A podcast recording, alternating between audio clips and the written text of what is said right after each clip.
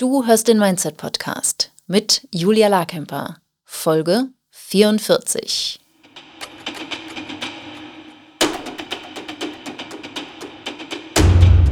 Willkommen zum Mindset Podcast. Hier lernst du, wie du dein Gehirn mehr zu deinem Vorteil einsetzt, souveräner mit Herausforderungen umgehst, in deiner Selbstständigkeit mehr Geld verdienst, produktiver arbeitest und dir letztlich das Leben erschaffst, das du wirklich leben willst. Ich bin deine Gastgeberin, zertifizierte Mindset- und Business Coach Julia Larkemper.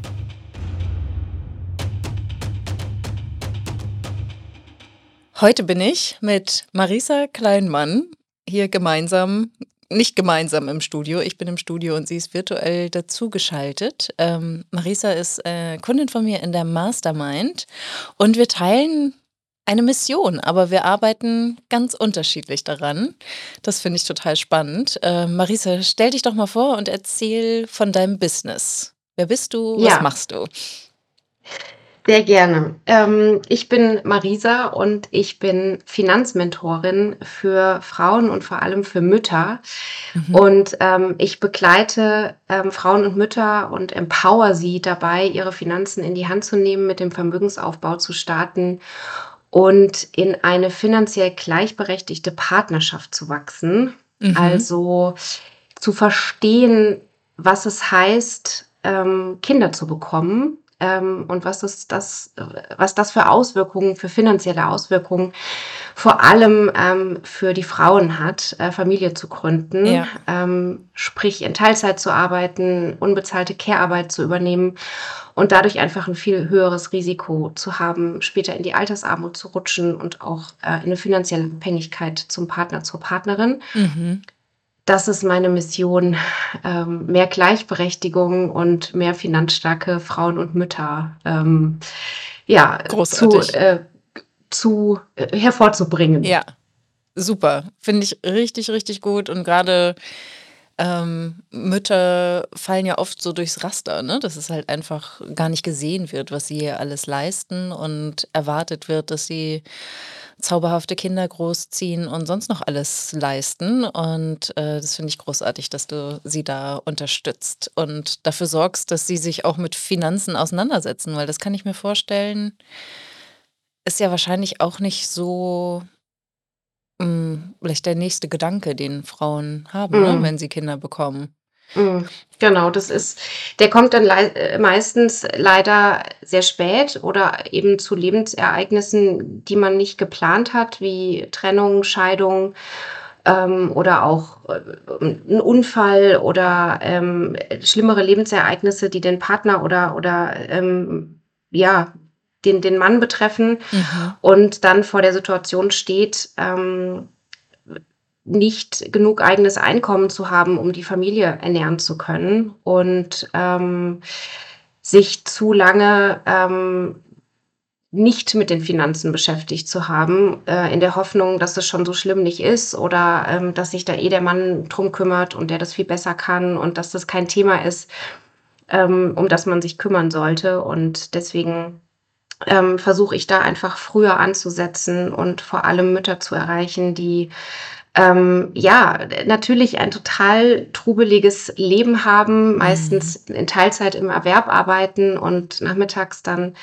ähm, die Care-Arbeit übernehmen. Und das ist eben ein großer Trugschluss, dass nur Erwerbsarbeit Arbeit ist. Ähm, also nur weil Erwerbsarbeit entlohnt wird, wird es mit einer Wertigkeit gleich oder, oder verbunden, die die Care-Arbeit nicht hat. Und es steckt ja schon das Wort Arbeit in Care-Arbeit. Ja. Aber dadurch, dass äh, man keinen Lohnzettel am Ende des Monats bekommt, wo drauf steht, das ist deine Arbeit als Mutter wert, ja. ähm, ist es, ist das schon ein ganz großer Aha-Moment festzustellen, dass beides Arbeit ist und dass beide PartnerInnen ähm, dass beide Elternteile jeden Tag 100 Prozent arbeiten und dass das aber finanziell anders äh, sich, sich widerspiegelt und äh, meistens eben der Partner, die Partnerin, die Vollzeit arbeitet und es sind in den meisten Fällen die Männer äh, zu 72 Prozent, dass da eben mehr Einkommen, mehr Geld, mehr scheinbar mehr Finanzkompetenz sitzt. Mhm. Ähm, und genau an dem Punkt setze ich an. Ja, Mega gut. Ja, ich glaube, ne, also so bin ich auf jeden Fall aufgewachsen, dass die, ne, dass Finanzen Männersache sind. Ich glaube, es gab, gibt wenige Ausnahmen in der Generation. So langsam scheint es sich ja Gott sei Dank zu ändern, auch durch deine Arbeit. Wie, wie erlebst du das? Ist, wie finden Gespräche statt zwischen den Partnern heutzutage? Über Geld? Also bevor die Kinder da sind? Äh, gibt es Gespräche Mm, über Geld und äh, wie die mm. Care-Arbeit oder die Lücke, Rentenlücke und all das äh, gefüllt wird? Oder ist das immer noch die Ausnahme deiner, deiner Erfahrung nach? Also das, das Bizarre an, an Geldgesprächen in Partnerschaften ist ja, dass über kein anderes Thema so viel gestritten wird wie über Mhm. Geld und gleichzeitig ja Geld das Tabuthema Nummer eins in Beziehungen ist. Mhm. Das heißt, es wird wahnsinnig viel geschwiegen, ähm, es wird sich keine, äh, ne, man, man setzt sich nicht zusammen an den Tisch, man spricht nicht drüber. Ähm, und wenn dann gestritten wird, dann geht es scheinbar offensichtlich ums Geld. Das Mhm. Interessante ist aber, dass Geld immer ein Stellvertreterproblem ist und Mhm. es nie ums Geld geht, sondern Ja. immer um tiefer liegende Motive, also um Macht, um Anerkennung, um Mhm. Wertschätzung, um Liebe, um Angst. Mhm. Und ähm, man aber äh, natürlich so tief nicht geht und immer an der Oberfläche bleibt und sich darüber streitet, wer jetzt die Rechnung bezahlt. Ja. Also das ist die Situation in Partnerschaften und dann kommt natürlich noch hinzu, dass wenn man Eltern wird, ähm, zumindest war es so bei uns ähm, und so erlebe ich auch die Zusammenarbeit mit den, äh, mit den Frauen, äh, mit den Müttern, dass sich über wahnsinnig viele Sachen Gedanken gemacht wird. Über den Kinderwagen, über die Auswahl des Babybreis, über PKIP-Kurse und da wahnsinnig viel Energie und, und Zeit reinfließt, aber dass sich über was ganz, ganz Wichtiges nicht unterhalten wird. Und das sind eben die Finanzen und die Frage, wer arbeitet wie viel im Erwerb, wer übernimmt wie viel Care-Arbeit, wie lange dauert dieser Zustand, wann wollen wir da ähm, das ändern, damit ähm, beide möglichst ähm, viel im Erwerb arbeiten, um eben auch nicht abgehängt zu werden, um keine Karrieresprünge zu, zu verpassen, um aber auch ähm, so viel wie möglich bei der Familie zu sein, weil es hat ja auch Nachteile für, ähm, für den Mann oder für den Vater, Mhm. ähm, eben nicht ähm, in der Familie präsent zu sein und dort ganz wichtige Familienarbeit zu übernehmen und da ja auch in so eine emotionale Abhängigkeit wiederum zur Partnerin zu rutschen. Also es hat nur Mhm. Vorteile, wenn man in eine gleichberechtigte und vor allem in eine finanziell gleichberechtigte Partnerschaft wächst. Ja. Ähm, das ähm, ja, musste ich aber auch oder mussten wir als Paar auch erst lernen und Mhm. es wird halt nirgendwo, ne, es spielt keine Rolle in irgendwelchen Vorbereitungskursen, in irgendwelchen Schwangerschaftskursen. Ähm, das ist ein Thema, was in der Schule ausgespart wird, was finanzielle Bildung angeht. Es, es, es ist einfach nicht präsent und dadurch ist da irgendwie jeder mit sich ähm, auf sich alleine gestellt und da, da setze ich halt an zu sagen, okay, macht euch so früh wie möglich Gedanken darüber ähm, und baut Finanzwissen auf und sprecht, kommt in Kontakt, ähm, findet zusammen Regeln, die sich für euch beide fair anfühlen, ähm, weil dann ist erst die Lösung erreicht, wenn es für beide fair ist und nicht, wenn es einer für fair empfindet. Ja, absolut. Ne? Und das, ja, da brauchst du halt einfach erstmal all das Wissen, ne? genau wie du das sagst, dass den Frauen das überhaupt erstmal bewusst ist, was da für eine Schieflage ist und wie ähm, ja, fatal jetzt nicht unbedingt, aber doch, also wirklich wie dramatisch die Folgen sein können, ne? die finanziellen Folgen. Und, und dann natürlich auch eine Kompetenz zu sagen, okay, wie, wie kann ich das denn ansprechen und wie, was ist denn überhaupt ein fairer Deal für mich? Ne? Das dann Mhm. auch zu Mhm. definieren und zu errechnen. Ja, und dabei dann Unterstützung zu haben, ist natürlich mega wertvoll. Ich habe letztens eine Studie gelesen, ich weiß gar nicht von wem, ob das eine Lottogesellschaft war, aber dass äh, bei einem Lottogewinn sich überdurchschnittlich viele Frauen entscheiden, den Partner zu verlassen. Und wenn, also wenn Frauen gewinnen ähm, Mhm. und wenn Männer eine größere Summe gewinnen, bleiben sie in, Mhm. in höheren Prozentsätzen bei Mhm. der bestehenden Partnerin, also jetzt in ne, Mhm. klassische ähm, Hetero-Beziehung. Und das fand ich auch so bezeichnend, ne, dass es da Mhm. auch absolut ersichtlich ist, wenn dieses finanzielle Mhm. Problem gelöst ist, dass sich Frauen dann auch oder dass das Motiv der finanziellen Abhängigkeit offenbar Mhm. immer noch sehr stark gelebt wird, weil wenn die auf einmal nicht da ist, sich dann Frauen auch gegen einen Partner möglicherweise entscheiden. Mhm. Und das ist ja echt auch total traurig, ne? In dieser Mhm. Zwickmühle gegebenenfalls zu leben und zu glauben, es gibt keinen Weg daraus, außer eines Lottogewinns. Und da bist du ja dann auch eine Alternative, ne? Zu sagen, doch, doch, Mhm. es, gibt, Genau. es gibt einen Die. Wahrscheinlichkeit ist bei mir größer, Ja, genau. zu Ergebnissen zu kommen, als im Lotto zu gewinnen. Das auf jeden Fall. Ähm, aber das ist ja so der Trugschluss, den es oft gibt, ne? dass, dass einfach nur die Angst besteht, dass der Partner oder die Partnerin, die besser verdient, ähm, der oder diejenige sein könnte, die die Beziehung beendet und verlässt. Und ähm, es ist ja genauso schlimm, in einer Beziehung zu sein, in der man sich selbst nicht mehr wohlfühlt und aus der man sich gerne herauslösen würde und sich das aber finanziell nicht leisten kann. Und es ist ganz, ganz tragisch, ähm, dass, dass es zu so einem Zustand kommt. Und es gibt auch durchaus Frauen, die aus diesem Grund zu mir finden, um Mhm. quasi eine Trennung vorzubereiten, ähm, um eben erstmal die eigenen Finanzen in die Hand zu nehmen und ähm, zu schauen, was, was es denn für Möglichkeiten gibt. Also es gibt ganz unterschiedliche Motive, Mhm. sich mit den eigenen Finanzen zu beschäftigen. Ähm, äh, das Motiv ist immer dahinter, finanziell unabhängig zu Ja. sein, ob jetzt vom Partner, der Partnerin oder vom Arbeitgeber, der Arbeitgeberin Mhm. oder vom Staat. Ähm, aber es ist ähm, ein ganz starkes Motiv,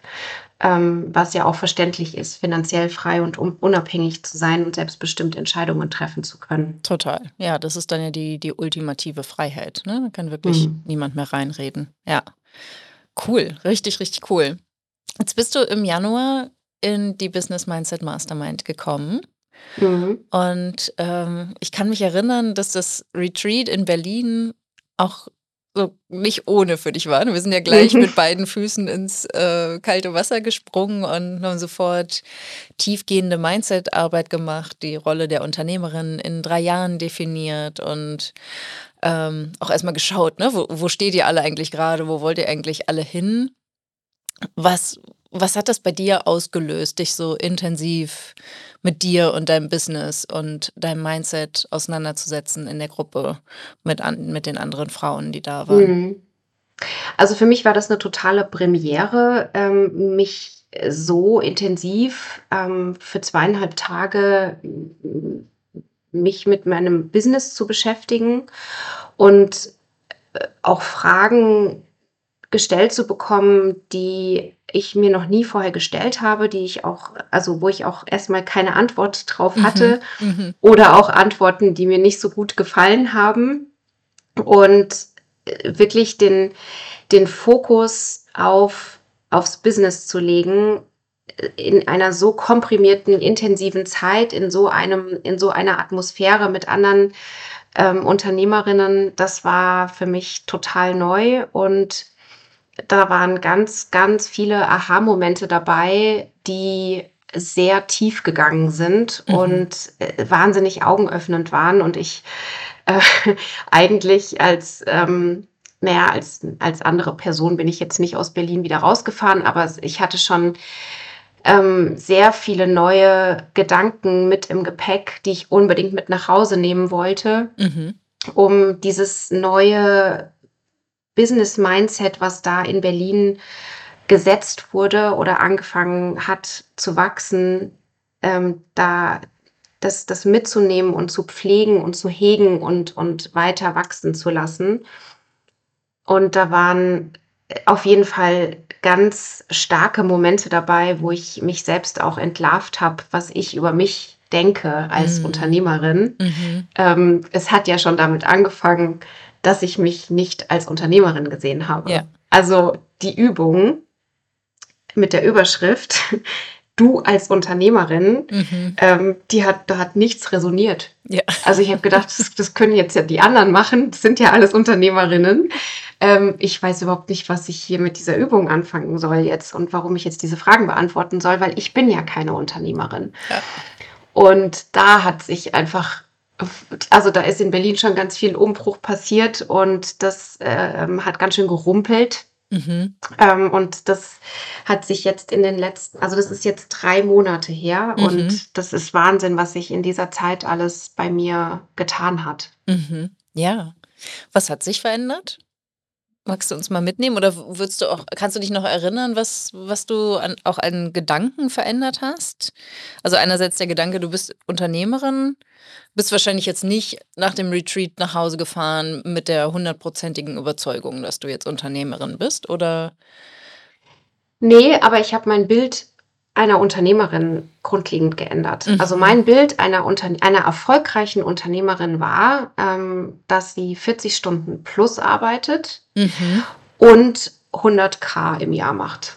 Das waren für mich die Kriterien. Ich weiß nicht, woher die kommen, aber Mhm. das war in meinem Kopf war das so: „Wenn du das machst und das geschafft hast, dann kannst du dich Unternehmerin nennen.“ Und, ähm das ist das ist eigentlich in Berlin im Retreat ist das so, ähm dieser Knäuel an an an Gedanken, die ja gar nicht gestimmt haben, der hat sich so langsam entwirrt und ich einfach in Berlin schon so die ersten Impulse und die ersten Erkenntnisse hatte, dass ich ja schon Unternehmerin bin. Also, ich Mhm. bin Unternehmerin, Ja. aber, ähm, mein mein Selbstbild von Unternehmerin war total verquer und ich habe mich nicht als Unternehmerin gesehen und habe mich auch stellenweise in Berlin gefragt, warum ich hier sitze mit so vielen erfolgreichen Unternehmerinnen, was ich denn hier in dieser Gruppe mache. Ähm, Witzig. es ist total verrückt, was was, ähm was das ähm, was das mit mir gemacht hat. Und dann, ja, kamen natürlich dann Fragen, ne, muss muss 'ne Unternehmerin 40 Stunden arbeiten oder Mhm. 60 Stunden? Ähm, ist es wirklich umsatzabhängig davon, ob du 'ne Unternehmerin bist, ob du erfolgreich bist oder nicht? Mhm. Das waren alles so Fragen, die mich sehr zum Nachdenken gebracht haben und, ähm, ich ja dann auch in der Zeit festgestellt habe, äh, also in den letzten Wochen, dass ich ja eigentlich 2 Unternehmen gegründet habe und führe. Das Mhm. eine führe ich zusammen mit meinem Mann als GeschäftsführerInnen-Duo. Mhm. Das ist unsere Familie. Da habe ich ja auch schon wahnsinnig viele Unternehmerinnen-Kompetenzen, Mhm. ähm, gelernt Mhm. und und, ähm, setze die ja auch täglich um. Mhm. Und, ähm, d d das habe ich nie infrage gestellt, Mhm. diese Unternehmerinnenrolle, die ich da habe. Das hat ja auch ganz viel mit mit Planen und mit Organisieren und mit Finanzen und mit Zielen zu tun Ja. und mit Führung und Leadership, ja, absolut. genau, Mhm. genau. Delegieren. Ja, outsourcen. Ähm, genau. Und, ähm, ich aber mit meinem Business, ähm, was ich gegründet habe, das war äh, das ist zum einen noch nicht so äh, so alt. Also, das Mhm. ist noch relativ frisch für mich gewesen, ähm, mich wirklich als Unternehmerin, ähm, nicht nur gedanklich zu sehen, sondern auch auf dem Papier zu lesen. Ich habe letztes Jahr, also 2022 im Sommer, ähm, meine Festanstellung gekündigt Mhm. und dann, ja, bin ich quasi erstmals in dieses in diese in diese Selbstständigkeitsrolle zu 100 % reingewachsen und, ähm, da das hat aber maximal hat's dafür gereicht, dass ich mich dass ich sage, dass ich mich grade selbstständig mache oder dass ich Mhm. selbstständig bin. Mhm. Und das war, ähm, auch ein Satz, wo ich den du mal gesagt hattest. Ich glaube, das war in der Business Mind Week, Mhm. ähm, Mhm. In der Mindset Week im November letzten Jahres. Da war ich ja da habe ich teilgenommen und da war für mich dann auch vollkommen klar, dass ich in die Masterclass gehe. Ähm, da hattest du gesagt, ja, dass du auch ganz lange das so formuliert hast: „Ja, ich bin dabei, mich selbstständig zu Ja. machen“ oder „Ich bin, ähm ich fange jetzt an, mich mit meiner Selbstständigkeit zu beschäftigen.“ Und ich habe dann einfach total genickt, weil ich das auch, ähm, total gefühlt habe, dieses: Mhm. „Ich fange jetzt an, mich selbstständig zu machen. Ich bin jetzt selbstständig, aber ich bin noch ganz in den Anfängen.“ Und Mhm. es war mir auch immer total wichtig, mir das auch mir gegenüber so zu zu formulieren, dass ich ja also, jetzt kein Druck und alles gut, ne? Du bist ja grad erst dabei. Mhm. Mhm. Und, das war für mich so der Punkt, der mich total abgeholt hat, weil ich mich da total ertappt habe, dass ich das auch ganz oft und ganz viel gesagt habe, ähm, gegenüber Ja. dem Außen, aber vor allem auch gegenüber mir. Und das war für mich einer der größten Herausforderungen und und Mindshifts, ähm, dass ich in die Rolle der Unternehmerin reinwachse und mich Mhm. mehr als Unternehmerin sehe und die jetzt auch immer mehr ausfülle. Und ich habe schon lang nicht mehr gesagt in den letzten Wochen, ich bin dabei, mich selbstständig zu machen. Das Mhm. ist total aus meinem Sprachgebrauch raus, diese Formulierung, weil's nicht stimmt. Ja. Also, es ist es ist nicht richt es ist es ist nicht wahr. Ja. Ja, und das ist so verrückt, ne, wie wie es faktisch ja war schon früher auch wahr war. Also, du hast ja irgendwann gegründet und du du warst dann, ne, zumindest selbstständig oder, ne, hast 'n 'ne Firma angemeldet. Und das Gehirn tut aber trotzdem so, als bräuchte es jetzt 'ne Anlaufphase oder bräuchte es jetzt so 'n so 'n Schutzraum, um zu sagen: „Ja, wir fangen ja grad erst an. Es ist ja es ist ja noch gar nicht so richtig und jetzt bloß nicht so viel Tempo oder Vollgas“ oder ja, so der die Angst vor der Überforderung vielleicht auch oder die Angst vor der neuen Rolle oder was es dann auch immer ist, Mhm. ne, was da so wirbelt. Aber also, bei mir kann ich mich erinnern, das war bestimmt fast 'n Jahr, dass ich das erzählt habe. Und mir ist es natürlich auch erst rückwirkend klar geworden, was ich da Mhm. getan habe. Es war mir überhaupt nicht bewusst. Mhm. Und, ne, so so klingt es bei dir ja auch, ne, dass du auf einmal Mhm. so dich selbst ertappt hast dabei, dass du noch gar nicht in der Überzeugung bist, wirklich selbstständig zu sein oder Unternehmerin Mhm. zu sein. Ja. Mhm. Und ich war auch sicher, als ich in Berlin gesessen habe, dass das nicht passieren wird. Also, das war für mich klar, dass das total erfolglos ist, mich hier als Unternehmerin irgendwie, äh, zu positionieren oder mein meine Gedanken darauf, ähm, zu lenken, dass ich Unternehmerin bin. Das war für mich wirklich ausgeschlossen. Also, Mhm. mir das d im Nachhinein wirklich verrückt, wa was ich da auch ich habe mir die Unterlagen noch mal angeschaut, was ich da für Sätze aufgeschrieben habe. Ja, einfach genau, wie du sagst, aus, äh, Angst oder aus Überforderung oder auch, ne, so aus so Schutzmechanismen Mhm. heraus zu sagen: „Jetzt ja, also jetzt lassen wir mal den ne, den Ball flach halten und, ähm, jetzt auch nicht so viel trauen und, Mhm. ähm, erst recht keine Ziele setzen, weil es könnte ja sein, dass du die nicht erreichst.“ Und das war dann der 2. große Aha-Moment in Berlin, ähm, ja, sich 'n Ziel zu setzen. Das habe Mhm. ich auch vorher noch nie gemacht. Mhm. Und das ist so bizarr, weil ich ja ganz viel mit Finanzzielen arbeite Ja. und, ähm, ja auch, äh, die die Frauen, mit denen ich zusammenarbeite, dazu nötige, Finanzziele zu setzen und die sich ausre zu rechnen und, ähm, zu wissen, wo man steht und wo man hin will und, ne, so 'ne Art Controlling zu haben. Und ich habe das ich bin nicht drauf gekommen, dass ich das ja vielleicht auch mal, also, für mein Business machen könnte. Privat mache ich das, ja, das liegt Mhm. mir nahe. Aber für mein Business war vollkommen absurd und ausgeschlossen, dass ich mir 'n Ziel setze. Und das war, ähm, auch ein ganz großes Learning, dass ich nicht mehr ohne Ziele arbeite in meinem Business, Ja.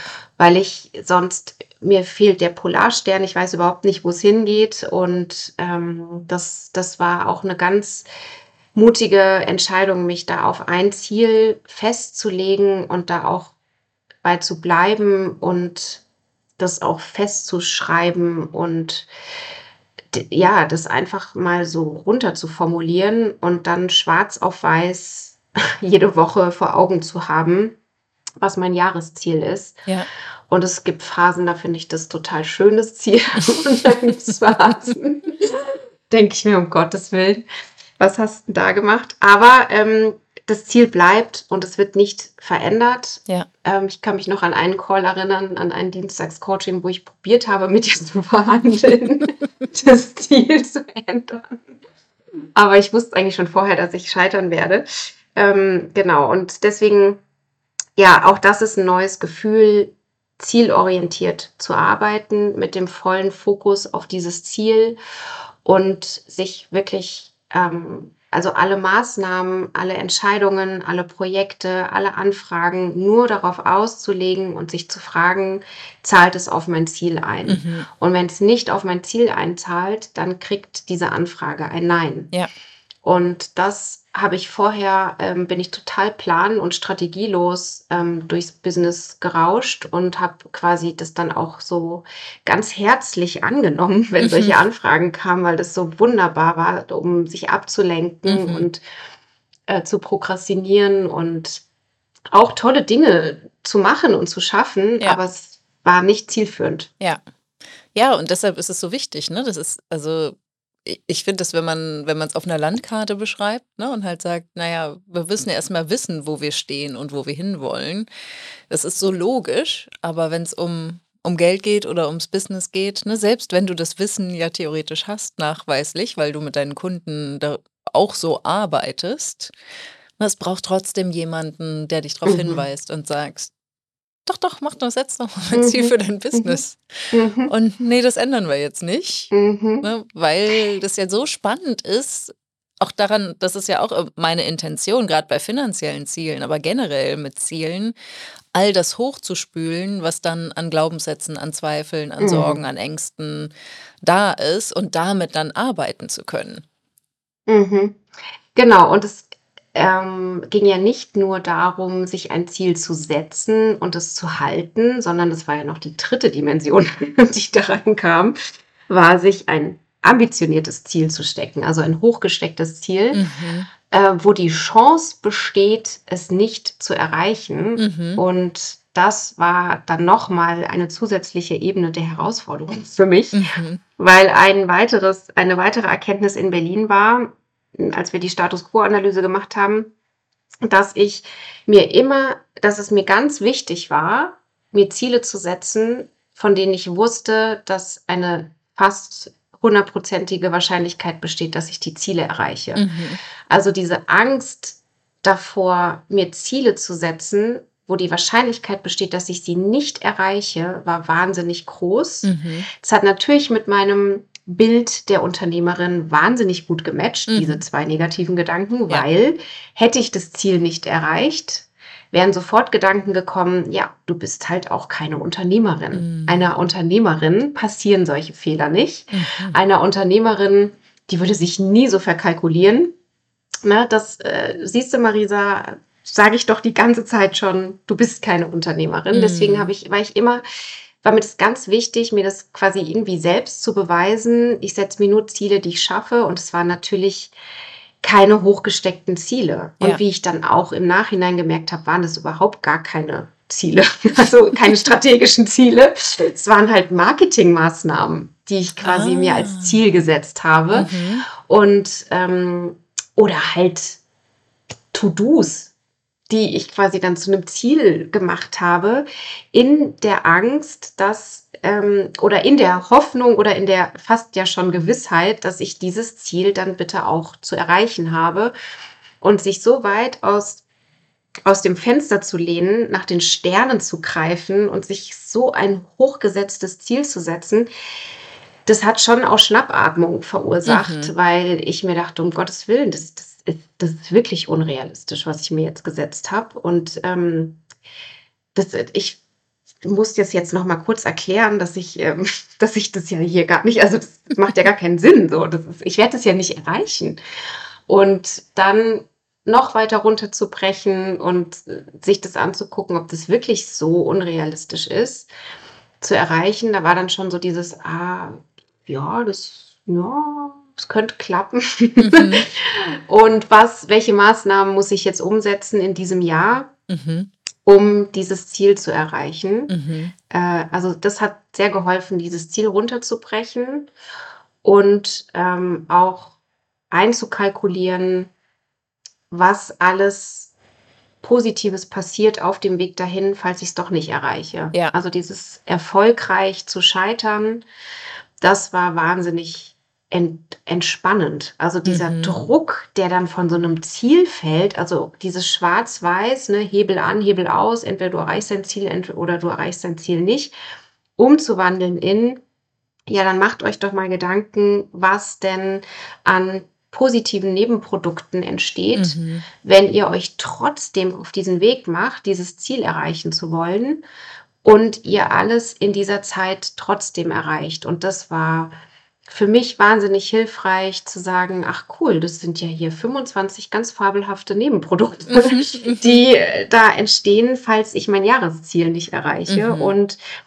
das war einfach so dieses, ja, diese, diese, diese, diese das Arbeiten mit Zielen, ähm, sich ein Ziel zu stecken und an diesem Ziel auch festzuhalten und nicht loszulassen, mhm. auch in Phasen, wo es schwierig wird, ähm, wo es vielleicht auch holpert, wo ähm, das Business nicht so läuft, wie, wie man sich das gerne wünscht oder wie es äh, fürs Ziel gut wäre, mhm. dann wirklich nicht einzubrechen. Ja. Und das hätte ich nie alleine geschafft. Ich hätte es auch nie alleine gemacht. Also das wäre ja schon der erste Schritt. Ich hätte es mhm. gar nicht mhm. erst gemacht. Und wenn ich es gemacht hätte, hätte ich im Februar das Ziel runtergeschraubt. Ja. Ja, und ich glaube, das ist auch total wichtig, ne? Dass es eben nicht nur ist, so jetzt setzen wir uns alle mal ein total super duper großes Ziel und dann keine Methode zu haben, wie, wie ihr damit umgehen könnt, ne? Sondern wirklich dieses Prinzip des produktiven Scheiterns zu verstehen und zu sagen, Scheitern gehört immer dazu. Jede Unternehmerin, jeder Unternehmer scheitert auf dem Weg zum Ziel, einfach weil wir immer Vermutungen anstellen, wie es klappen könnte, zum Ziel zu kommen und dann halt unterwegs feststellen, dass es sich alles ganz anders entfaltet, als wir dachten. Oder ne, vieles, nicht alles. Mhm.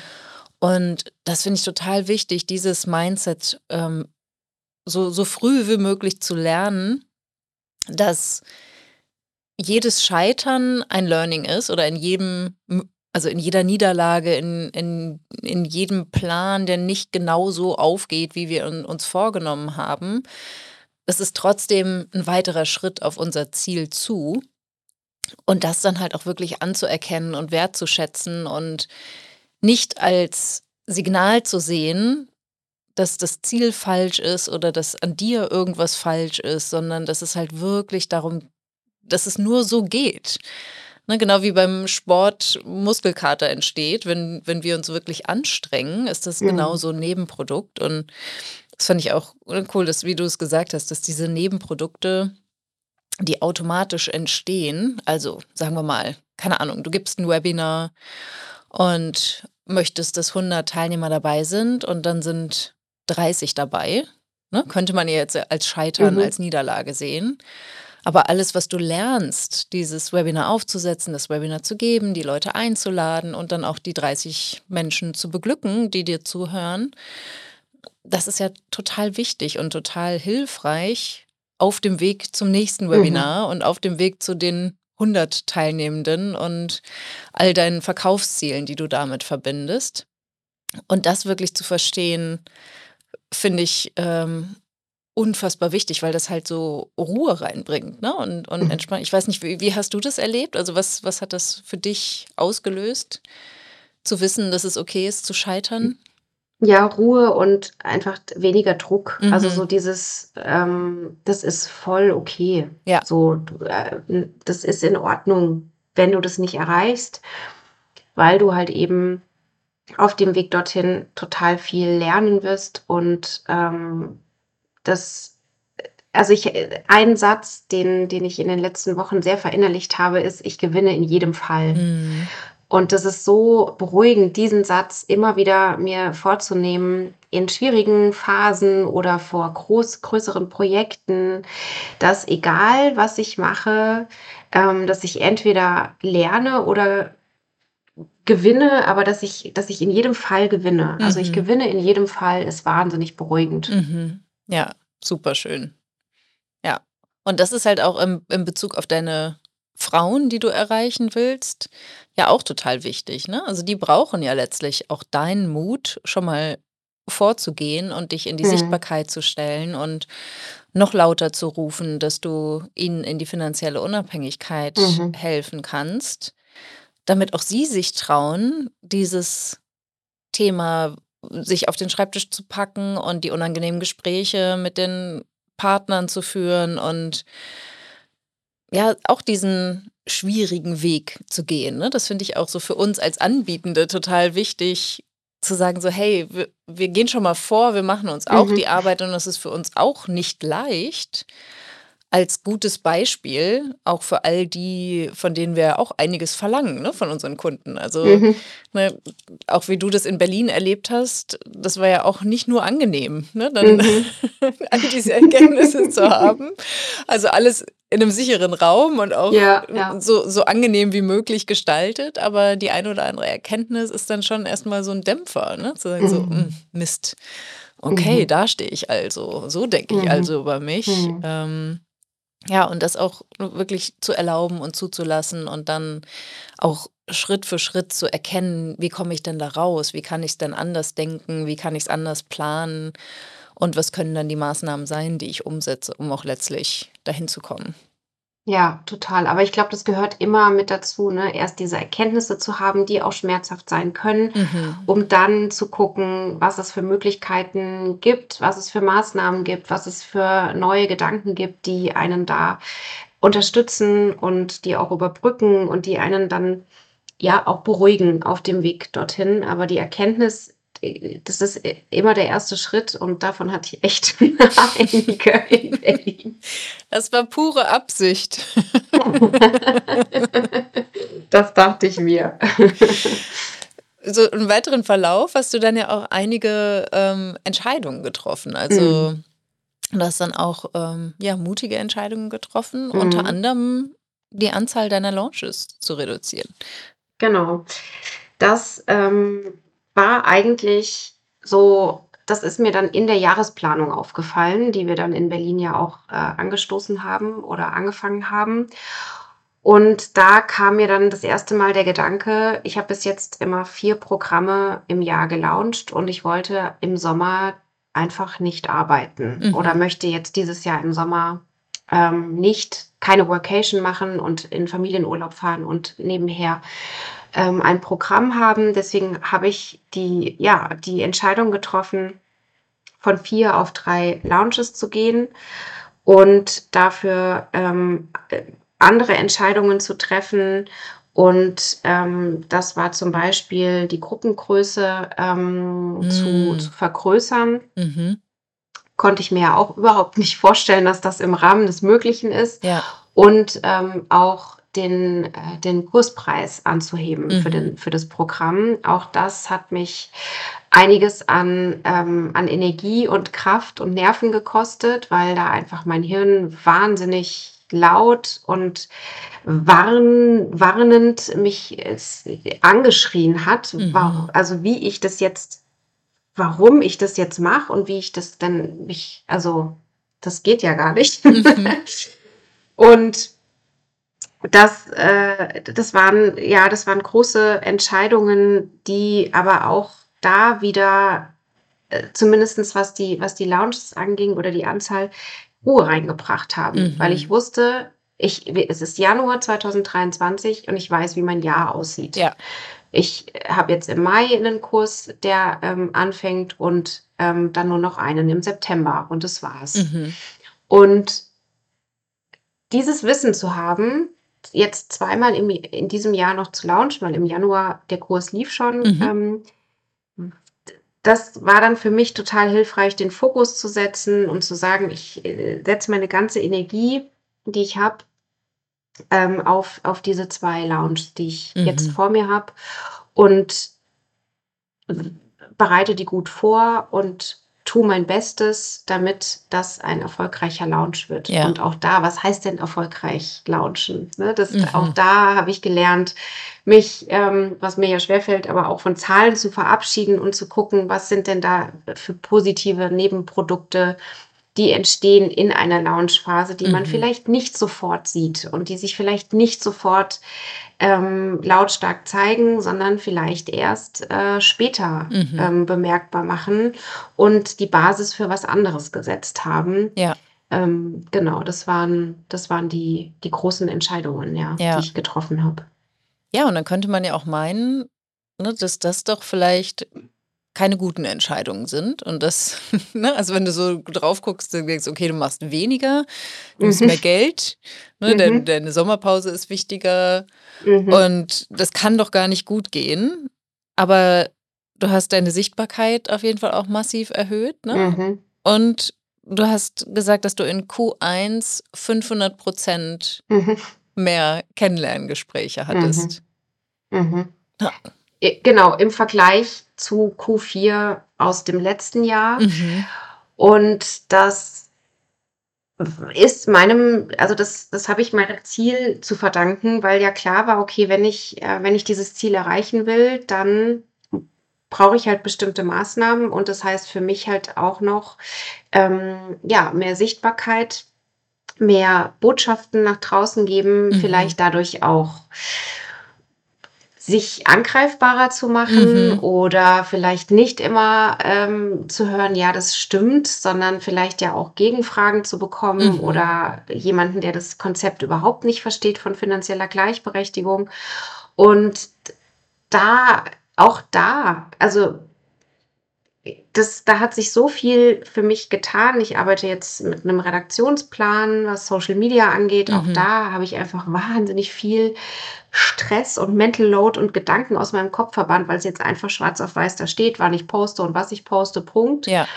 Und ja, dann, was ist passiert? Nichts. Also es kam Mhm. kein, kein Gegenwind. Ja. Und, und auch wenn, dann würde mich das jetzt nicht mehr so aus der Bahn hauen, wie es mich vermutlich im Januar getroffen hätte, weil Mhm. ich jetzt ein anderes Standing oder für mich einfach nochmal ein anderes Standing habe. Und das wiederum hat natürlich zu mehr Vorgesprächen geführt, weil ich auch ähm, deutlicher und konkreter noch in den Ansprachen geworden bin und das wiederum dazu geführt hat, dass sich mehr Frauen und mehr Mütter angesprochen und abgeholt gefühlt haben, Mhm. Die dann ins Vorgespräch gekommen ist. Auch da habe ich ganz viele und tolle Learnings gehabt in Q1 in diesem Jahr. Und ähm, mein Lounge ist noch nicht vorbei, also ich bin quasi mittendrin, aber ich Mhm. habe jetzt schon mit dem Lounge, also wenn man jetzt den, den, den, den Blick wieder auf die Zahlen wirft, habe ich jetzt schon mit weniger Kundinnen ähm, einen höheren Umsatz erreicht Mhm. als im letzten Kursdurchlauf, Ja. wo ich mehr Kundinnen im Kurs hatte, Mhm.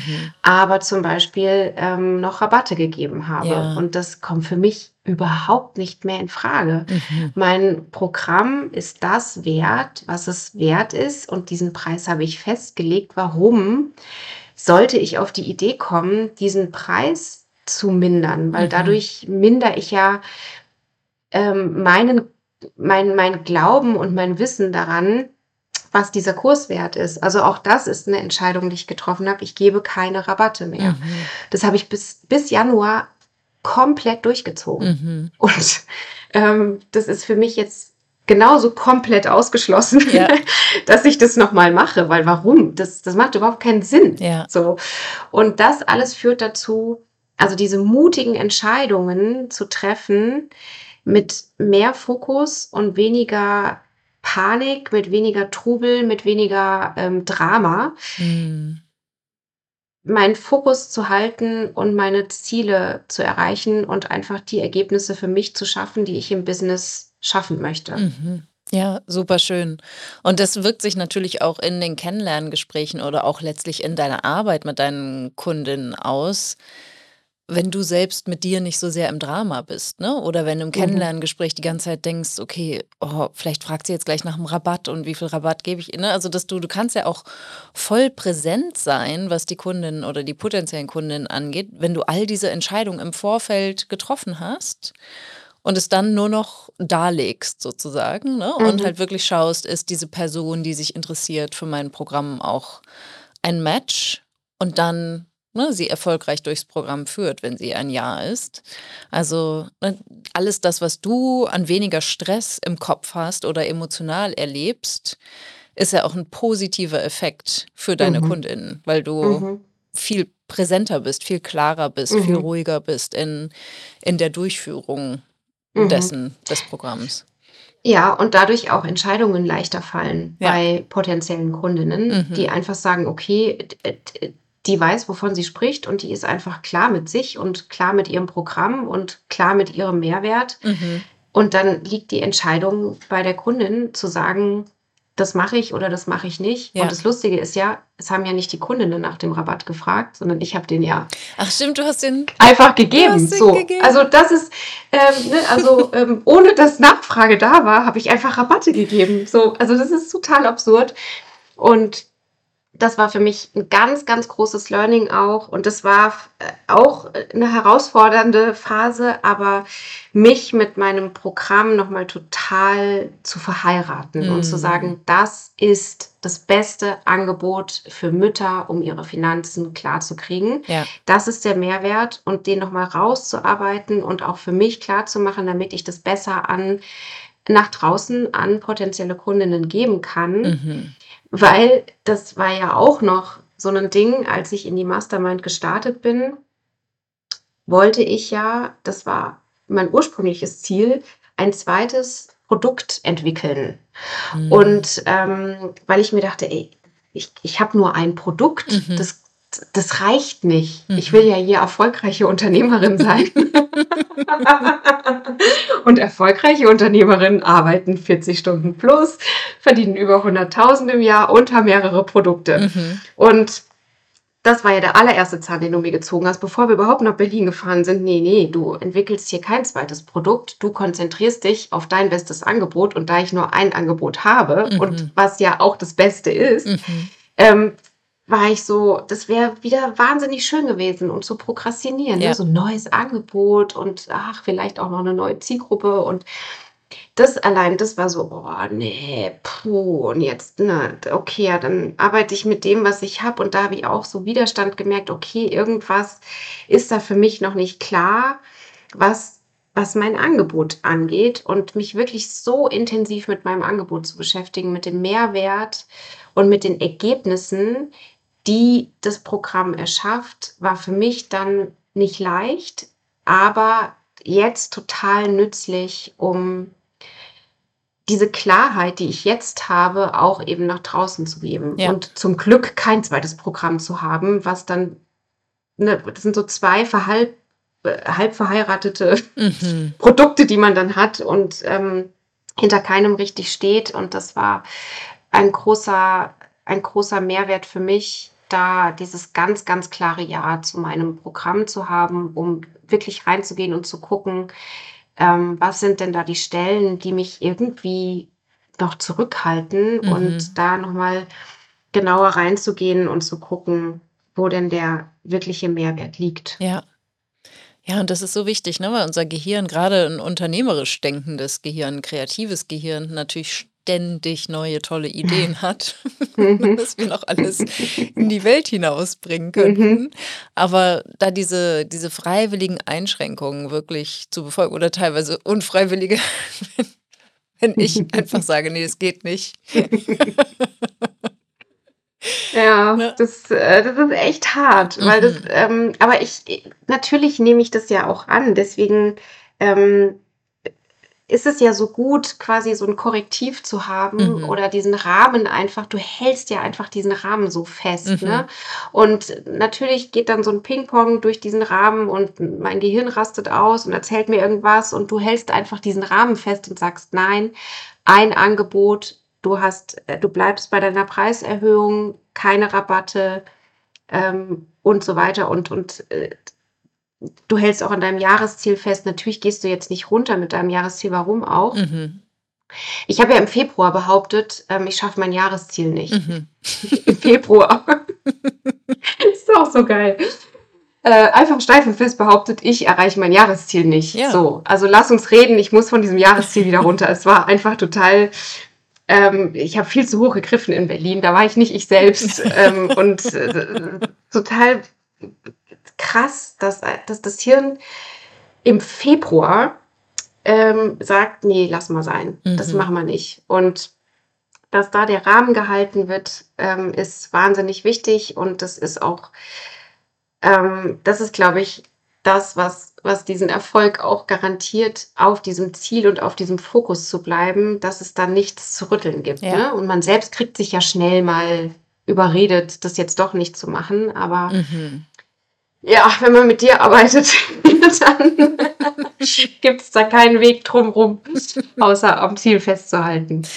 Ja, es lohnt sich halt so sehr. Also, ich mache das ja auch nicht, um euch zu quälen, ne, sondern halt wirklich, weil ich weil ich weiß, wie wertvoll das ist, auch diese Arbeit zu leisten, die du ja jetzt auch leistest, ne? Dass du dich von deinem eigenen Produkt noch mal richtig überzeugst und dass du voll dahinter stehst, dass du hinter dir als Expertin stehst, dass du auch hinter dir als Unternehmerin stehst und dass du auch lernst, immer wieder an dein Ziel zu glauben und zu sehen, wie es gehen kann, auch wenn Zweifel da sind oder auch wenn das vielleicht nicht so läuft, wie du es dir in Berlin aufgeschrieben hast, ne? was jetzt die Strategie ist. Das heißt ja noch lange nicht, wenn die Zwischenziele nicht identisch sind, dass das unterm Strich nicht funktionieren wird. Ne? Es gibt ja auch Mhm. Überraschungen nach oben, es gibt Überraschungen nach unten und wir wissen es halt einfach nicht genau. Wir wir stellen ja immer nur Vermutungen auf. Und das finde ich so, also diese, diese Mindset-Arbeit, die du da jetzt schon geleistet hast, ne, jetzt in den ersten Wochen des Jahres, die wird dich dein ganzes Unternehmertum begleiten. Mhm. Und das ist so viel wertvoller, als zu glauben, dass das andere Angebot oder das andere Ziel die Lösung ist. Und ich würde jetzt auch nicht unbedingt sagen, dass man immer ein ambitioniertes Ziel setzen muss. Also es gibt auch Phasen, wo es auch voll okay ist zu sagen, ich will jetzt bewusst kein Wachstum. Ich will bewusst es mir leicht machen, weil ich vielleicht hinter den Kulissen mal richtig aufräumen will und ähm, klar Schiff machen will und das, das Unternehmen oder die, die Basis des Unternehmens aufbauen und ausbauen will, sodass ich dann den übernächsten Schritt zum Wachstum schaffe. Also da ne, finde ich auch total wichtig, dass es nicht immer nur um das nächste riesengroße Ziel geht. Mhm. Aber da, wo ihr halt stand, standet und wo du auch standest im Januar, da war das halt genau der richtige Ansatz zu sagen, nee, nee, jetzt verschieb mal deine Komfortzone ein Stückchen Mhm. weiter, damit du über dich hinaus wächst und auch deinem, deinem Business die Chance gibst, über sich hinaus zu wachsen. Mhm. Mhm. Ja, total. Also das, äh, und dann auch durch dieses ambitionierte Ziel diese mutigen Entscheidungen getroffen zu haben, von denen man ja nicht, oder brauche ich ja gar nicht so verallgemeinern, von denen ich nicht geglaubt habe, dass, dass das funktioniert. Mhm. Um dann die Beweise aber zu sammeln, dass es funktioniert, Mhm. dass ein neuer Programmpreis kein Problem ist, Mhm. dass es für mich und mein Business kein Problem wird, einen, einen Lounge zu streichen im Mhm. Jahr, Mhm. um mehr Zeit äh, mit der Familie zu haben, um mehr Urlaubszeit zu haben, Mhm. um auch rege regenerieren zu können. Damit im Herbst dann wieder genug Energie da ist. Das sind ja wahnsinnig ähm, starke Entscheidungen, die ich nur getroffen habe, weil ich dieses Ziel vor Augen hatte. Mhm. Und das war für mich persönlich war das ähm, so eine Win-Win-Win-Situation, ähm, Ziele zu setzen, Ziele zu halten und dass dieses Ziel halt eben ähm, nicht in meinem Rahmen der Möglichkeiten sich befindet, wo ich Mhm. mir sicher bin, ach komm, ja, das, das schaffen wir. Mhm. Ähm, das ist jetzt, das ist okay, das Ziel.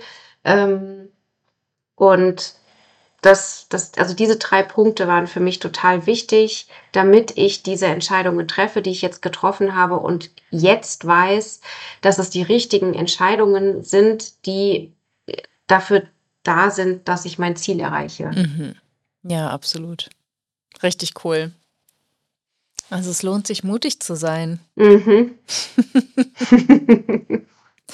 Was würdest du sagen, wenn du, ähm, wenn du so jetzt die ersten Wochen zusammenfasst? Ähm,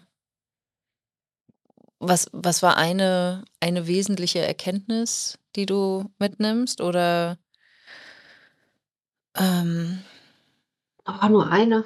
ja, du darfst auch mehr sagen. Mm, Also Für mich war es ganz wichtig, ähm, Entscheidungen zu treffen und den Fokus zu setzen und auch äh, mich nicht ablenken zu lassen und Ruhe reinzubringen in meine Gedanken und in meine Arbeit. Und ich ähm, wirklich mit, mit wenigen Wochenarbeitsstunden noch weniger arbeite als, als zuvor schon und in der Zeit aber durch diese Ruhe und diese Klarheit und diesen Fokus mehr erreiche Ja. oder effektiver arbeite oder einfach mit also, einfach mit Wochenzielen auch arbeite. So Mhm. das ne, also wir haben ja die Jahresplanung gemacht, dann die Quartalsplanung und dann sind wir, äh, runtergebrochen in die Mhm. Wochenplanung. Und für mich war das wahnsinnig erleichternd zu wissen: „Okay, das steht die Woche an“ Mhm. und auch festzustellen: „Krass, wie viel freie Zeit ich dann noch habe.“ Ja. Und dass wirklich dieses nicht mehr dieses Gehetze ist zwischen Business und Kindergarten oder Kita, sondern, ähm, das hat sich jetzt so getrittelt. Also ein Drittel Mhm. Business, ein Drittel Me-Time und ein Drittel Care-Arbeit, Familienzeit. Und festzustellen, dass mich das nicht stresst, Mhm. ne? Also erstens nicht, was mein Unternehmerinnenbild angeht, weil natürlich kann man erfolgreiche Unternehmerin sein, wenn man nicht 60 Stunden die Woche arbeitet. Und aber auch festzustellen, dass das keine negativen Auswirkungen auf mein Business hat oder auf meine Präsenz oder auf meine Sichtbarkeit, meine Botschaften, meine Erreichbarkeit, ähm, auch da neue Regeln festgelegt zu haben, wann ich wie erreichbar bin. Ja. Und das das finde ich wahnsinnig wertvoll und das ist ja auch so was, was bleibt, ne? Das ist ja jetzt Mhm. keine Erkenntnis, die ich jetzt in Q1 hatte und, ähm sondern das da das einfach zu verstetigen und neue Routinen in den Arbeitsalltag, ähm, einziehen zu lassen, die dann auch so positive Effekte auf alle anderen Bereiche Mhm. hat. Ja. Ja, total, ne? Das ist wirklich, ähm, ach, so entscheidend und ich finde das auch so wichtig in dieser Hustle-Kultur, in der wir auch leben. Also, es betrifft ja nicht nur Selbstständige, es sind ja auch viele Arbeitnehmer, ne, die halt einfach sich permanent dann mit ihrem Job auseinandersetzen. Und und grade finde ich für dich auch mit deiner Zielgruppe ist es jetzt auch total entscheidend, den Müttern zu zeigen, es geht nicht nur es geht nicht nur ums Geld, es geht ja auch um um die Mhm. Qualität, die du mit deinen Kindern verbringst, ne? Also, die die Ruhe, die du im Business hast, die überträgt sich natürlich dann auch auf die Ruhe, die du privat hast und umgekehrt, Mhm. ne? Mhm. Und da zu sehen, das ist 'ne Frage der Organisation, genau wie bei den Finanzen, ne? Du musst halt einfach mal 'n Status quo machen, gucken: „Wo bin ich denn hier? Wo will ich denn hin?“ Und dann zu sehen, es ist möglich, es so zu gestalten, wie du es willst und wie deine Lebenssituation es erfordert. Und und dann dabei aber halt auch wirklich Vorbild für deine Kundinnen zu sein. Die sind jetzt wahrscheinlich nicht alle selbstständig, aber, ne, die Mhm. die Mhm. können sich natürlich da auch 'ne Scheibe von abschneiden und Mhm. sehen so: „Spannend, ne? Das kriegt ja Marisa kriegt es auch hin, dass Mhm. sie da ausgeglichener ist und eben nicht von A nach B hetzt und Mhm. wenn sie mit den Kindern Zeit verbringt, mit dem Kopf beim Business ist oder umgekehrt.“ Mhm. Ja, und dass es ja auch verschiedene, ähm, Lebensmodelle oder Mhm. Familienmodelle oder oder Zeitmodelle gibt und dass man, hm, das auch die die das Lebensmodell oder das Familienmodell oder das Zeitmodell, was man sich jetzt ausgesucht hat, jetzt in Hinblick auf Teilzeit und Vollzeit, dass das ja nicht in Stein gemeißelt ist, sondern dass es Mhm. da ja auch Möglichkeiten gibt, ähm, dass, wenn man selbstständig ist oder Unternehmerin ist, das eigene Business entsprechend anzupassen und oder wenn man wenn man angestellt ist, da auch andere Lösungen zu finden, um Mhm. einfach in 'ne in 'ne Balance zu kommen, die für für alle Beteiligten besser ist. Und Mhm. da ist eben ganz oft so dieser, ne, einer arbeitet Vollzeit, äh, der die andere arbeitet Teilzeit und der, die die Teilzeit arbeitet, ist nur am Rennen und von Mhm. einem Job oder von einem Ort zum nächsten zu hetzen und dass es auch da aufbrechen darf und, ähm, andere Wege gibt. Ähm, das, äh, ist ganz, ganz wichtig, dass dass dass man da auch über den Tellerrand gucken kann Ja. und dass dass es nicht heißt, wenn man in Teilzeit arbeitet, dass dann komplett alle Me-Time flöten geht, sondern dass Mhm. man auch da eben Entscheidungen treffen kann und ja auch muss, wenn man was ändern will. Und das fühlt sich vielleicht am Anfang etwas ungewohnt und auch unwohlig an, Mhm. aber letztlich, wenn man mittel und langfristig denkt, ähm, immer die äh, die die bessere Alternative ist zu dem, was man hat, wenn man sich in der Situation, in der man sich befindet, sich nicht wohlfühlt. Ja, absolut. Ja. Wie würdest du sagen, hat sich die Beziehung zu den Gedanken, die du hast oder zu deinem Gehirn verändert? Ich glaube meinem Gehirn nicht mehr alles, was es mir ausspuckt. Das war auch ein eine große Erkenntnis. Ich dachte ja immer, ich kann mir zu 100% vertrauen. Mhm. Und alles, was ich sage, alles, was ich fühle, alles, was ich denke, entspricht der Wahrheit. Mhm. Und das war für mich auch ein ganz krasser Moment festzustellen, boah, nicht alles, was ich denke, ist richtig oder entspricht mhm. der Wahrheit, weil ich ja damit auch anfange, dachte ich zumindest, mich selbst auseinanderzunehmen oder mir selbst nicht mehr vertrauen zu können, mhm. weil ich bis jetzt ja schon sehr viele gute Entscheidungen im Leben getroffen habe mhm. und jetzt soll ich auf einmal meinem Gehirn nicht mehr glauben. ähm, das, das, geht ja gar nicht. So, das ist ja mein, mein Denkmotor, wenn ich jetzt anfange, dieses Organ, dieses Zentrum in Frage zu stellen, dann kann ich ja alles vergessen. Mhm. So, dann das passt ja gar nicht. Und das, da hat mir sehr geholfen, einfach alles runterzuschreiben, was mir mein Gehirn anbietet. Mhm. Und ganz wertneutral zu gucken, was es ist. Mhm. Und dass da durchaus natürlich auch ganz viele Gedanken dabei sind, die richtig sind und die wichtig sind ja. und die unterstützend sind. Mhm. Aber dass es immer wieder Gedanken gibt, die auftauchen, die wahnsinnig dramatisch sind. Mhm. Und ich dann aufgrund dieser Gedanken Entscheidungen treffe, die nicht sinnvoll sind, weil diese dramatischen Gedanken ja auch erstmal nur Gedanken sind. Also das zu verstehen, dass ich nicht immer recht habe, mm. das war sehr schwer. Ähm, auch von dieser Erkenntnis profitiert mehr als nur eines Business. Ja.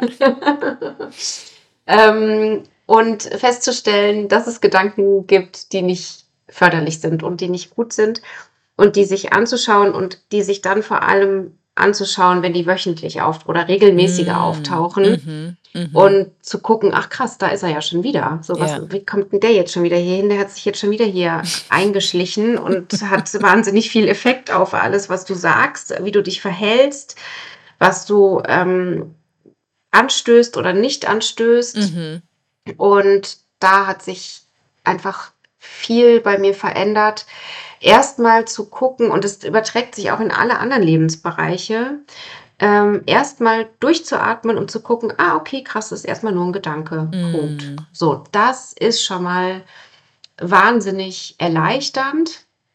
Und dann kann ich mir diesen Gedanken angucken. Mm. So, das ist ja dann der zweite Schritt. Aber aus dieser rechthaberischen Position rauszukommen und wirklich festzustellen, man hat nicht immer recht. So, man, die Gedanken sind nicht immer recht und richtig. Das war für mich ähm, äh, der, der Schlüssel, um anders an meine Gedanken ranzukommen und mhm. die nicht auch immer nur zu verurteilen. Ja. Und ähm, sondern ganz wertneutral zu gucken, ach krass, was ist denn jetzt, was steht denn jetzt hier alles auf dem Zettel? Ist ja interessant, was ich so alles denke und sich dann in einem zweiten Schritt diese Gedanken anzugucken. Und das bringt auch wirklich ähm, mehr Ruhe rein, weil ich, ich bin jetzt nicht der impulsivste Mensch, aber schon was so dramatische Gedanken angeht, bin ich sehr impulsiv. Mhm. So, okay, nee, dann, dann müssen wir das absagen. So, ja. Dann müssen wir das canceln. So, dann müssen wir das Business, Shutdown Business äh, an den Nagel hängen. Ähm, das hat, das ist sehr, ähm, das bringt sehr viel Ruhe rein, mhm. ähm, sich diese Gedanken anzugucken, zu analysieren und dann zu gucken, was man damit macht. Ob man das jetzt so stehen lässt oder mhm. ob man da vielleicht noch mal tiefer reingeht. Ja, richtig cool. Und die Gruppe, ähm, wie war das für dich in Berlin? Also gerade als du noch selber für dich gedacht hast, ich bin ja noch gar keine Unternehmerin, aber die mhm. anderen, wie hast du das dann erlebt, Teil der Gruppe zu sein?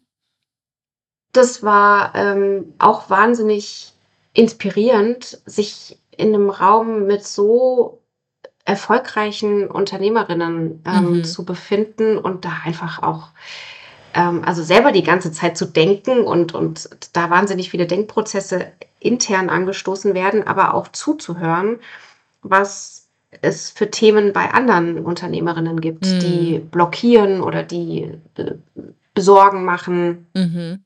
ähm, und sich da auf einmal in so einer Gruppe zu befinden, wo ich ja auch dann äh, äh, schnell reingewachsen bin, Mhm. weil einfach der Austausch sehr authentisch war Mhm. und immer noch ist. Ne? Ja. Also wir haben ja ähm, regelmäßig Kontakt in der, in der Slack-Gruppe und, und auch äh, dienstags beim Coaching. Und ich finde, das ist einfach, ich lerne einfach wahnsinnig viel ähm, von, von den anderen Frauen, Mhm. die vielleicht nicht zu 100% die gleichen Themen haben wie ich, aber die sich so wunderbar übertragen lassen. Mhm. Und ich ganz viele Parallelen dann doch zu mir sehe und sage, ah, okay, ja, das kann man so auch sehen oder das Mhm. könnte man auch so angehen und lösen. Und ähm, interessant, ähm, dass, ähm, dass das jetzt ein Thema ist Ja. bei XY, weil das, das hätte ich gar nicht gedacht. So. Mhm. Und dann auch zu sehen, ähm, dass, dass es einfach immer Themen gibt, die beschäftigen. Egal, Absolut. Wo das Business steht, wie lange man schon im Game ist, ähm, wie viel Jahresumsatz man macht, wie viele Stunden man arbeitet, wie viele KundInnen man im, im Jahr hat. Und das, das fand ich auch wahnsinnig ähm, interessant für mich und aber auch gleichzeitig so eine ganz wertschätzende und stärkende ähm, Umgebung und Atmosphäre vorzufinden, Mhm. wo das auch möglich ist, über Themen zu sprechen und über Sorgen oder Ängste zu sprechen, die ähm, auch sofort verstanden werden. Also A, ähm, dieses, okay, das, das, ist eine, das ist ein ganz authentischer, ehrlicher ähm, Austausch. Und Mhm. aber auch B, ich, ich kann einfach direkt loslegen, weil es sind ja hier nur Unternehmerinnen in einem Raum. Mhm. Und ähm, über, über äh, Dinge und Themen zu sprechen, die man nicht noch in drei Sätzen oder, oder ähm, Episoden erklären muss, sondern direkt am, am, am Kern ist. Ja. Und was ich auch total hilfreich für mich fand, das war auch so ein Rückengedanke, den ich in Berlin aufgebaut habe, ist, ähm, dass ich es total schön fand und auch immer noch total schön finde, ähm, dass ich dass ich Frauen um mich herum habe, die schon da sind, wo ich hin will. Mhm. Und äh, meinem Gehirn sage, siehst du, es ist doch möglich. Mhm. Natürlich ist es möglich. Ja. Schau es dir doch an. So, du bist doch umgeben von äh, Mhm. erfolgreichen Unternehmerinnen, das ähm, sich so mitziehen zu lassen und Ja. ähm, sich jemanden zu suchen oder im Blick zu haben, wo ich sage, ja cool, das ist, das, das klingt so gut und das ist so attraktiv und ähm, es ist machbar, es ist möglich. Ja. Und das, das war auch ein, ein ganz schöner ähm, Effekt von, von dieser Gruppe und ist es immer noch, weil da einfach so viel Kompetenz, Kreativität, ähm, Erfahrung auch drin Mhm. ist, dass egal was man für ein eigenes Thema hat, ja auch immer von, von vielen anderen noch mit Mhm. gecoacht wird oder da noch Impulse aus anderen Ecken kommen, die man gar nicht vermutet hat. Und Ja. ähm, das finde ich sehr, sehr, äh, also mit ganz viel Mehrwert versehen, diese Gruppe. Schön. Ach, super. Ja, ich denke auch, ne, es ist so wichtig, das zu normalisieren, auch dass es möglich ist, viel Geld zu verdienen, auch als Frau und dass es auch möglich ist, in Teilzeit erfolgreich zu sein, genau wie du Mhm. das auch zeigst. Ne? Also das ist, ähm, also ich bin ja eher der Typ Workaholic, aber jetzt äh, reduziert auf 40 Stunden inzwischen und ähm, so, ne, da aber auch wirklich zu sagen, wenn ich das Familienmodell habe, dann ist es auch tatsächlich möglich, das, das zu leben. Und ich bin in einer Gruppe, wo nicht alle, aber einige das halt auch leben und mir auch zeigen oder halt schon weiter sind auf dem, auf dem Weg. Und es ist total angenehm, den Weg gemeinsam zu gehen und da auch Mhm. nicht ne, so alleine nur im eigenen Saft zu Mhm. beraten. Ja. Das stimmt. Voll schön.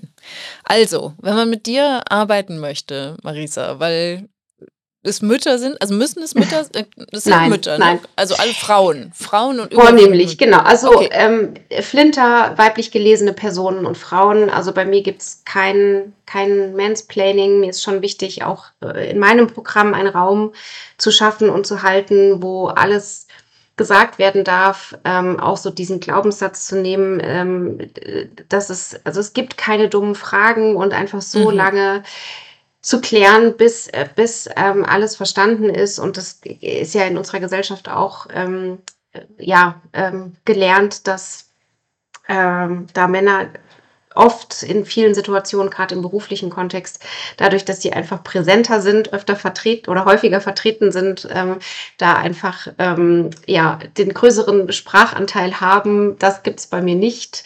Ähm, das heißt, ich arbeite nur mit Frauen und weiblich gelesenen Personen und ähm, ja, auch ähm, mein Fokus liegt auf Mütter, Mhm. aber ich hatte auch schon ähm, ganz viele Frauen im Programm, die ähm, keine Kinder haben oder ähm, nicht planen, schwanger zu werden oder gerade schwanger sind. Also das ist kein Ausschlusskriterium. Mhm. Und ähm, genau, wenn man mit mir arbeiten möchte, dann ähm, kann man äh, mich entweder auf meiner Webseite finden. Mhm. Das ist äh, die finanzmama.de oder auf den Social Media Kanälen, auf den gängigen. Da heiße ich auch die Finanzmama. Ähm, genau, und ähm, wer sich für das Finanzstark-Programm interessiert, das wird, wie gesagt, nur noch äh, dank, dank der Masterclass nicht mehr so häufig angeboten im Jahr.